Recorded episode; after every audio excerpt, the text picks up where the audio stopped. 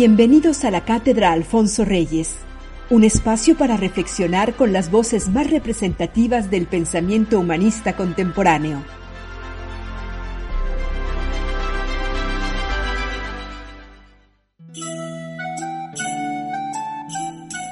Hola, soy Ana Laura Santamaría, directora de la Cátedra Alfonso Reyes, y te invito a escuchar la lectura del Decamerón de Gianni Boccaccio Escuchemos la introducción a la primera jornada, parte 2, en la voz de Javier Serna y Ana Laura Santamaría. A mí mismo me disgusta andar revolviéndome tanto entre tantas miserias, por lo que, queriendo dejar aquella parte de las que convenientemente puedo evitar, digo que, estando en términos eh, nuestra ciudad de habitantes casi vacía, sucedió así como yo después oí a una persona digna de fe que en la venerable iglesia de Santa María la Nueva, un martes de mañana, no habiendo casi ninguna persona, oídos los divinos oficios en hábitos de duelo, como pedían semejantes tiempos, se encontraron siete mujeres jóvenes, todas entre sí unidas, o por amistad, o por vecindad, o por parentesco, de las cuales ninguna había pasado el vigésimo año, ni era menor de dieciocho. Discretas todas y de sangre noble y hermosas de figura, y adornadas con ropas y honestidad gallarda. Sus nombres diría yo debidamente, si una justa razón no me impidiese hacerlo, que es que no quiero que por las cosas contadas de ellas que se siguen y por lo escuchado, ninguna pueda avergonzarse en el tiempo por venir. Estando hoy un tanto restringidas las leyes del placer, que entonces, por las razones antes dichas, eran no ya para su edad, sino para otra mucho más madura, amplísimas. Ni tampoco dar materia a los envidiosos, puestos a mancillar toda vida loable, de disminuir en ningún modo la honestidad de las valerosas mujeres en conversaciones desconsideradas. Pero, sin embargo, para que aquello que cada una dijese se pueda comprender pronto sin confusión, con nombres convenientes a la calidad de cada una, o en todo o en parte, entiendo llamarlas, de las cuales a la primera y la que era de más edad llamaremos Pampinea, y a la segunda Fiameta, Filomena a la tercera y a la cuarta Emilia, y después Laureta diremos a la quinta, y a la sexta Neifile, y a la última, no sin razón, llamaremos Elisa, las cuales no ya movidas por algún propósito, sino por el acaso, se reunieron en una de las partes de la iglesia como dispuestas a sentarse en corro, y luego de muchos suspiros, dejando de rezar Padre Nuestros, comenzaron a discurrir sobre la condición de los tiempos eh, muchas y variadas cosas. Y luego, de algún espacio, Callando las demás, así empezó a hablar Pampinea. Vosotras, queridas mías, muchas veces habréis oído, como yo, que a nadie ofende quien honradamente usa su razón. Natural razón es en todos los nacidos ayudar a conservar y defender su propia vida. Y ha de concederse esto hasta el punto de que a veces, por defenderla, sin culpa alguna se ha causado muertes de hombres. Y si esto autorizan las leyes, en cuyo cumplimiento está el bienestar de los mortales, cuánto más no será honrado el que nosotras o cualquier otra, sin ofensa de nadie, pongamos los remedios que podamos para la conservación de nuestra existencia. Examinando nuestra conducta de esta mañana y la mayoría de las anteriores, y pensando cuáles han sido nuestros racionamientos, comprendo así como comprenderéis cada una de vosotras, que todas lleguemos a temer por nosotras mismas. Y no me maravillo de ello, pero sí de que no veamos de buscar algún escape a lo que a cada una, con razón, nos amedrenta. A mi parecer, permanecemos aquí solo como si quisiéramos o debiésemos dar testimonio de cuántos cadáveres se han llevado a la sepultura, o atender a si los frailes de acá dentro, cuyo número ha quedado casi en nada, cantan sus oficios a las debidas horas, o mostrar a cualquiera que sobrevenga, a través de nuestros rompajes, la cantidad y calidad de nuestras miserias.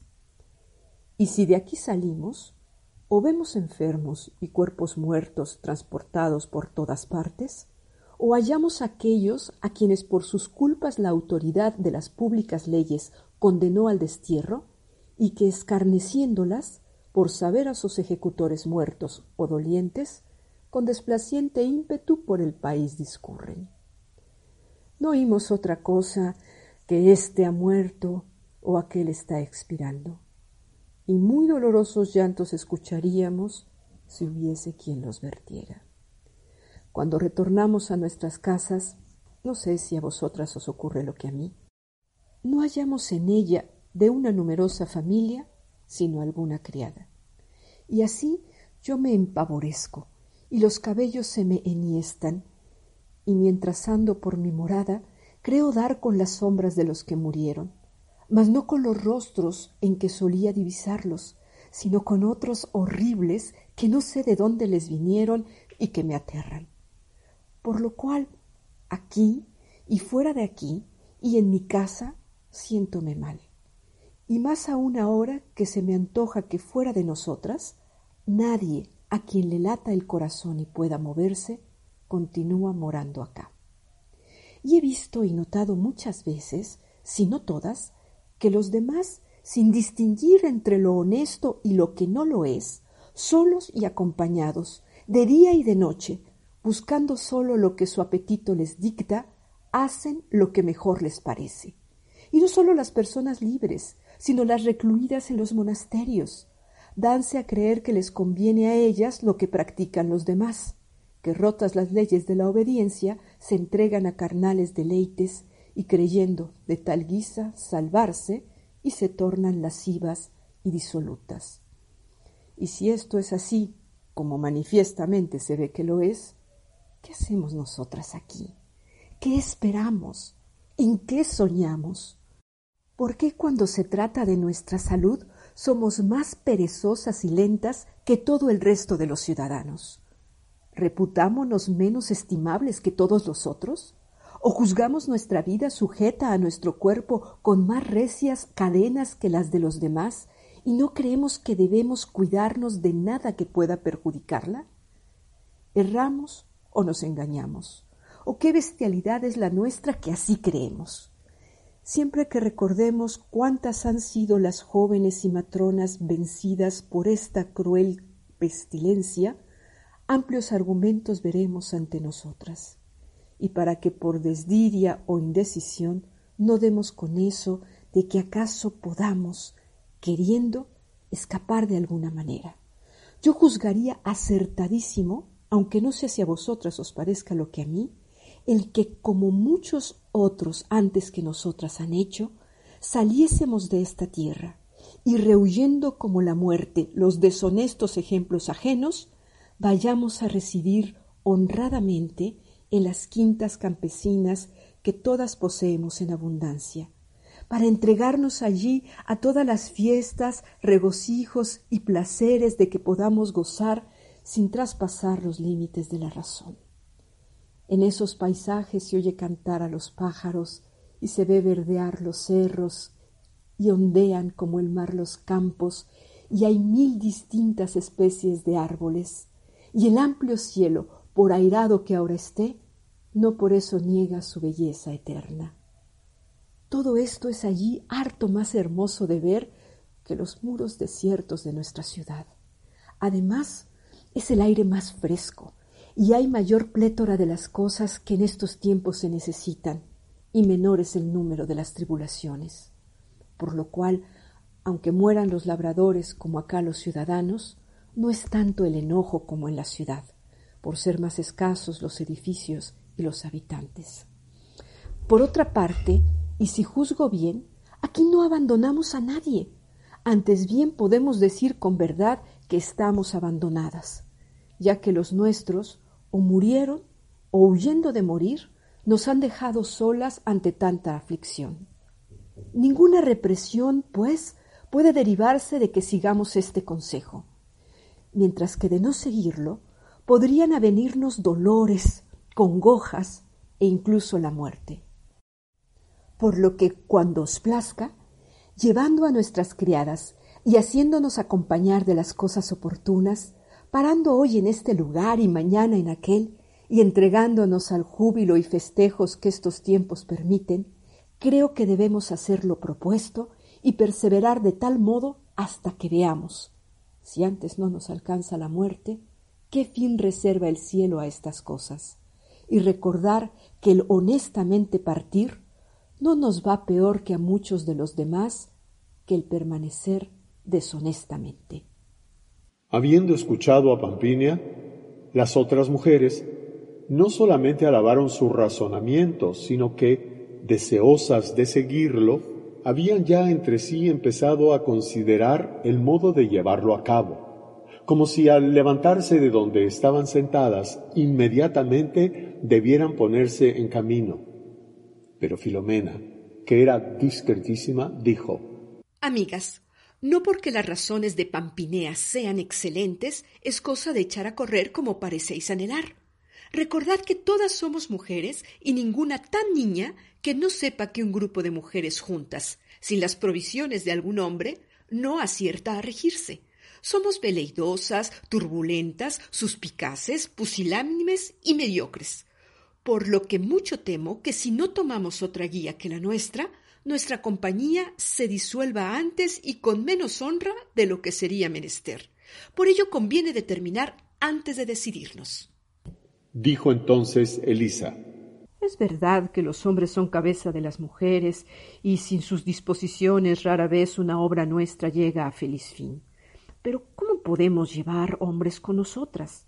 Todas sabemos que la mayor parte de los nuestros han muerto y que los que quedan vivos andan dispersos aquí y acullá y en diversos grupos sin saber nosotras su paradero y huyendo de lo que nosotras deseamos huir.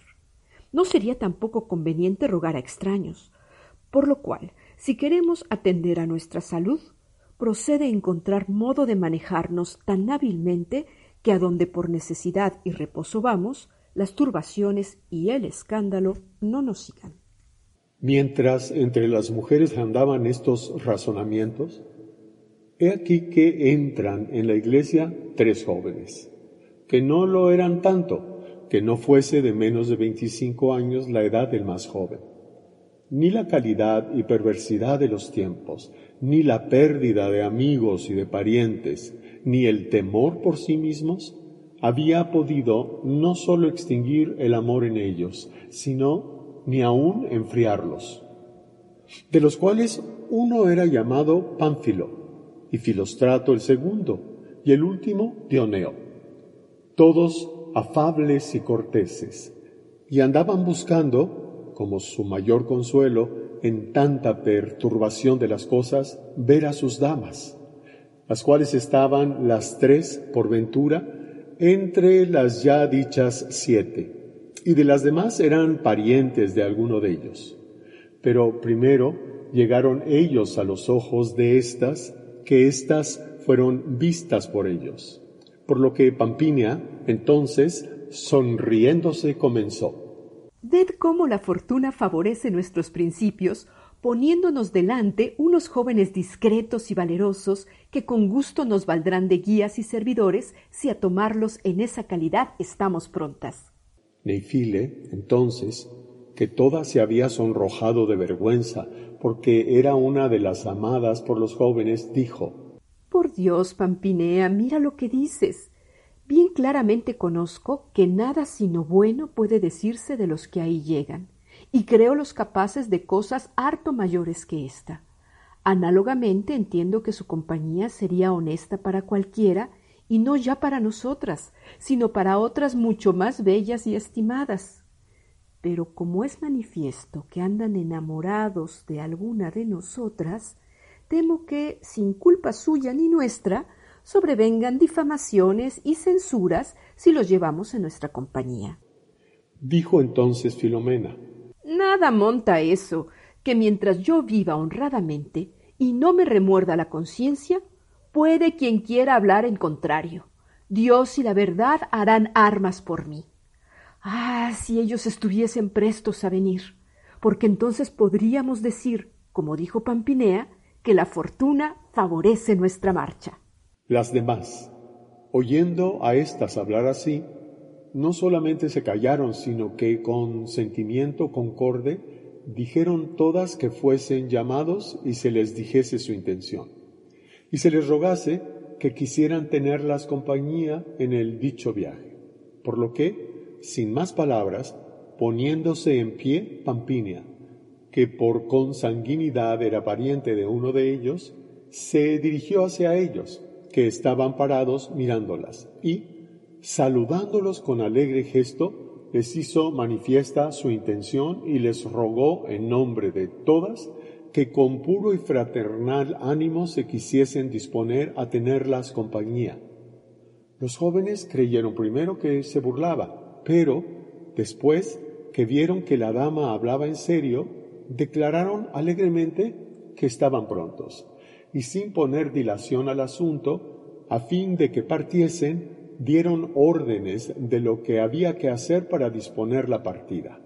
Y ordenadamente, haciendo aparejar todas las cosas oportunas y mandadas ya a donde ellos querían ir, la mañana siguiente, esto es, el miércoles, al clarear el día, las mujeres, con algunas de sus criadas, y los tres jóvenes con tres de sus sirvientes, saliendo de la ciudad, se pusieron en camino y no más de dos pequeñas millas se habían alejado de ella cuando llegaron al lugar primeramente decidido.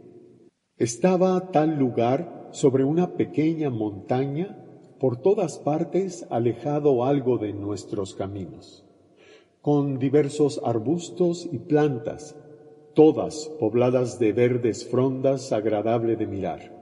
En su cima había una villa con un grande y hermoso patio en medio, y con galerías, y con salas, y con alcobas, todas ellas bellísimas, y adornadas con alegres pinturas dignas de ser miradas, con pradecillos en torno y con jardines maravillosos, y con pozos de agua fresquísima, y con bodegas llenas de preciosos vinos. Cosas más apropiadas para los bebedores consumados que para las sobrias y honradas mujeres, la cual, bien barrida y con las alcobas y las camas hechas, y llena de cuantas flores se podían tener en la estación, y alfombrada con esparcidas ramas de junco, halló la compañía que llegaba con no poco placer por su parte. Y al reunirse por primera vez, dijo Dioneo, que más que ningún otro joven era agradable y lleno de agudeza. Señoras, vuestra discreción más que nuestra previsión nos ha guiado aquí.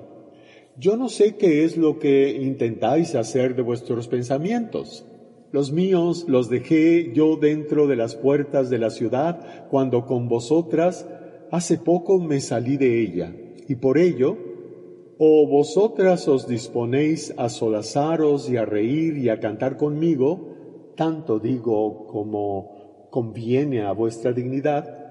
¿O me dais licencia para que, o por mis pensamientos retome y me quede en aquella ciudad atribulada? A lo que Pampinia, no de otro modo que si semejantemente hubiese arrojado de sí todos los suyos, contestó alegre. Muy bien hablasteis, Dionio, que festivamente queremos vivir y no otra razón que la tristeza nos ha hecho escapar. Pero como las cosas sin orden no pueden durar mucho, yo, que comencé los razonamientos de que ha nacido esta grata compañía, pensando en la prolongación de nuestro contento, entiendo necesario que nombremos de entre nosotros a algún superior al que todos como tal honremos y obedezcamos, y en el que radiquen todos los pensamientos encaminados a disponer que vivamos alegremente, y para que cada uno experimente la carga y el placer del mando, y para que nadie, por no probarlos, pueda de una cosa u otra tener envidia, digo que a cada uno se atribuya por un día ese peso y honor, y que el primero que se designe sea elegido por todos, y cuando se acerque el crepúsculo, aquel o aquella que por el día haya ejercido el señorazgo, nombrará a quien deba sucederle, y éste ordenará y dispondrá a su albedrío del tiempo que su señorío deba durar, diciendo dónde y de qué modo hemos de vivir. Estas palabras agradaron grandemente, y a una voz la eligieron por reina del primer día. Y Filomena, corriendo prestamente hacia un laurel, porque muchas veces había oído hablar de cuán grande honor sus frondas eran dignas y cuán digno honor hacían a quien era con ellas meritoriamente coronado, cogiendo algunas ramas, hizo una guirnalda honrosa y bien arreglada que, poniéndosela en la cabeza, fue, mientras duró aquella compañía, manifiesto signo a todos los demás del real señorío y preeminencia. Pampínea, hecha reina, mandó que todos callasen. Habiendo hecho ya llamar allí a los servidores de los tres jóvenes y a sus criadas, y callando a todos, dijo, Procede que yo os dé el primer ejemplo, para que yendo siempre de bien en mejor, nuestra compañía viva y dure con orden y placer y sin oprobio alguno, cuanto pueda. Y así, primeramente, constituyo a Parmeno, criado de Dioneo, en mi mayordomo, confiándole el cuidado y atención de nuestra casa, más lo que al servicio de la mesa pertenece. Cirisco, criado de Pánfilo, quiero que sea nuestro tesorero y obedezca los mandatos de Parmeno. A Tíndaro pongo al servicio de Filóstrato y de los otros dos, debiendo asistirles en sus cámaras cuando los demás sirvientes, atareados en sus oficios, no puedan hacerlo. Misia, doncella mía, y Licisca, que lo es de Filomena, estarán de continuo en la cocina y diligentemente aderezarán las viandas que Parmeno les mande. Quimera, la criada de Laurita, y Estratilia, la de Fimeta, Quiero que atiendan al gobierno de las alcobas de las mujeres y a la limpieza de los lugares donde residamos. Y a todos en general, y a cada uno decimos y ordenamos que el que desee estar en nuestra gracia, vaya donde vaya, vuelva de donde vuelva, vea lo que vea y oiga lo que oiga, no nos traiga de fuera nueva alguna que no sea de contentamiento. Y dadas sumariamente estas órdenes, que fueron de todos encomiadas, enderezándose, alegres en pie, dijo, Aquí hay jardines, aquí hay prados, aquí hay otros parajes asaz deleitosos, en los que cada uno a su gusto puede solazarse, y cuando dé la hora tercia, esté cada uno acá para llantar al fresco. Despedida pues por la reciente reina la alegre compañía, los jóvenes junto con las bellas mujeres, hablando de cosas agradables con lento paso, se fueron por un jardín haciéndose bellas guirnaldas de varias frondas y cantando amorosamente. Y luego de haberse demorado eh, así cuanto espacio les había sido concedido por la reina, vueltos a casa, encontraron que Pármeno había dado diligentemente principio a su oficio, por lo que al entrar en una sala de la planta baja, allí vieron las mesas puestas con manteles blanquísimos y con vasos que parecían de plata, y todas las cosas cubiertas de flores y de ramas de iniesta, por lo que, dada el agua a las manos, como gustó a la reina, según el juicio de Pármeno, todos fueron a sentarse. Las viandas delicadamente hechas llegaron, y fueron aprestados vinos finísimos, y sin más, en silencio, los tres servidores sirvieron las mesas. Alegrados todos por estas cosas, que eran bellas y ordenadas, con placentero ingenio y con fiesta, comieron. Y levantadas las mesas, como sucedía que todas las damas sabían bailar las danzas de Carola, y también los jóvenes, y parte de ellos tocar y cantar óptimamente, mandó la reina que viniesen los instrumentos. Y por su mandato, Dioneo tomó un laúd y Fiameta una viola, comenzando a tocar suavemente una danza. Por lo que la reina, con las otras damas, cogiéndose de la mano en corro con los jóvenes, con lento paso, mandados a comer los sirvientes, empezaron una carola, y cuando la terminaron, a cantar canciones amables y alegres.